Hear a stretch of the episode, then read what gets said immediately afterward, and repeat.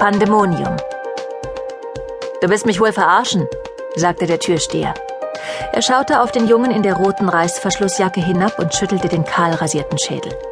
Du kannst das Ding da nicht mit reinnehmen.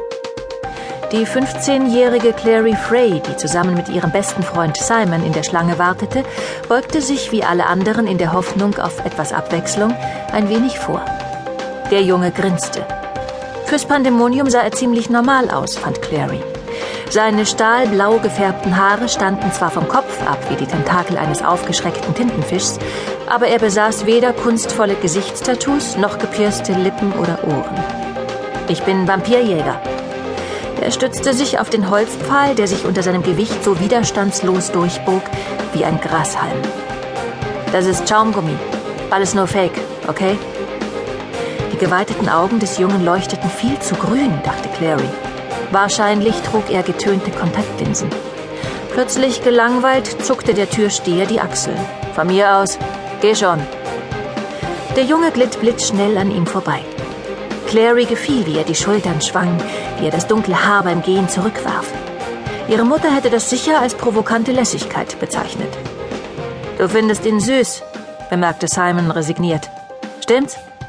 Clary verpasste ihm einen freundschaftlichen Knuff mit dem Ellbogen, blieb aber die Antwort schuldig. Über dem gesamten Club hingen Schwaden von Trockeneisnebel. Das Spiel der Farbspots verwandelte die Tanzfläche in eine irisierende Märchenwelt aus Blau und Neongrün, sattem Pink und Gold. Der Junge mit der roten Jacke streichelte die lange rasiermesserscharfe Klinge in seiner Hand. Es war so einfach. Ein bisschen Zauberglanz auf die Klinge und schon sah sie harmlos aus. Dann etwas Glanz in die Augen und kaum, dass der Türsteher ihn wahrgenommen hatte, war er auch schon drinnen. Natürlich hätte er auch ohne all diese Mühen hineinkommen können, aber das war schließlich Teil des Vergnügens. Die Mundis, diese dummen Irdischen, unverhohlen zum Narren zu halten, direkt unter ihrer Nase und die verdutzten Blicke auf ihren einfältigen Gesichtern auszukosten. Seine Finger schlossen sich um die Klinge. Gerade wollte er die Tanzfläche betreten, als sich ein Mädchen aus der pulsierenden Menge löste und auf ihn zukam. Er starrte sie an.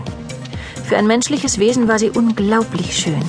Langes, fast rabenschwarzes Haar, die Augen mit schwarzem Kajal geschminkt, dazu ein bodenlanges weißes Kleid.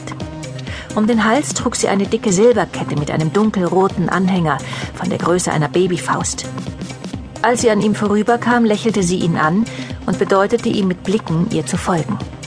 Schon während er sich umwandte, um ihr nachzugehen, kostete er den Geschmack ihres baldigen Todes auf seinen Lippen. Die Menschen waren so dumm. Sie besaßen ein solch kostbares Gut, doch sie schützten es fast gar nicht.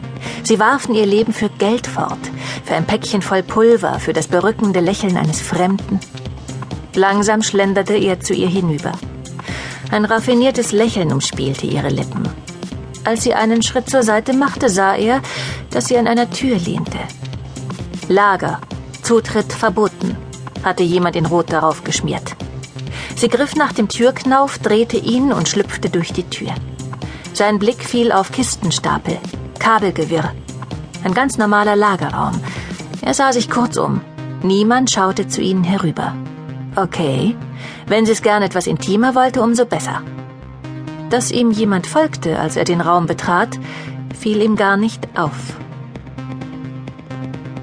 Nicht schlecht die Musik, oder? sagte Simon. Clary antwortete nicht. Sie tanzten oder taten zumindest so. Clary achtete allerdings weniger auf ihre unmittelbare Umgebung. Ihre Augen folgten dem Blauhaarigen, der vorhin den Türsteher bequatscht hatte. Der Blauschopf verließ gerade die Tanzfläche.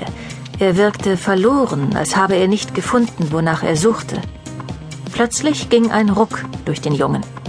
Er wirkte nun hellwach und aufmerksam, wie ein Jagdhund, der eine Fährte aufnimmt.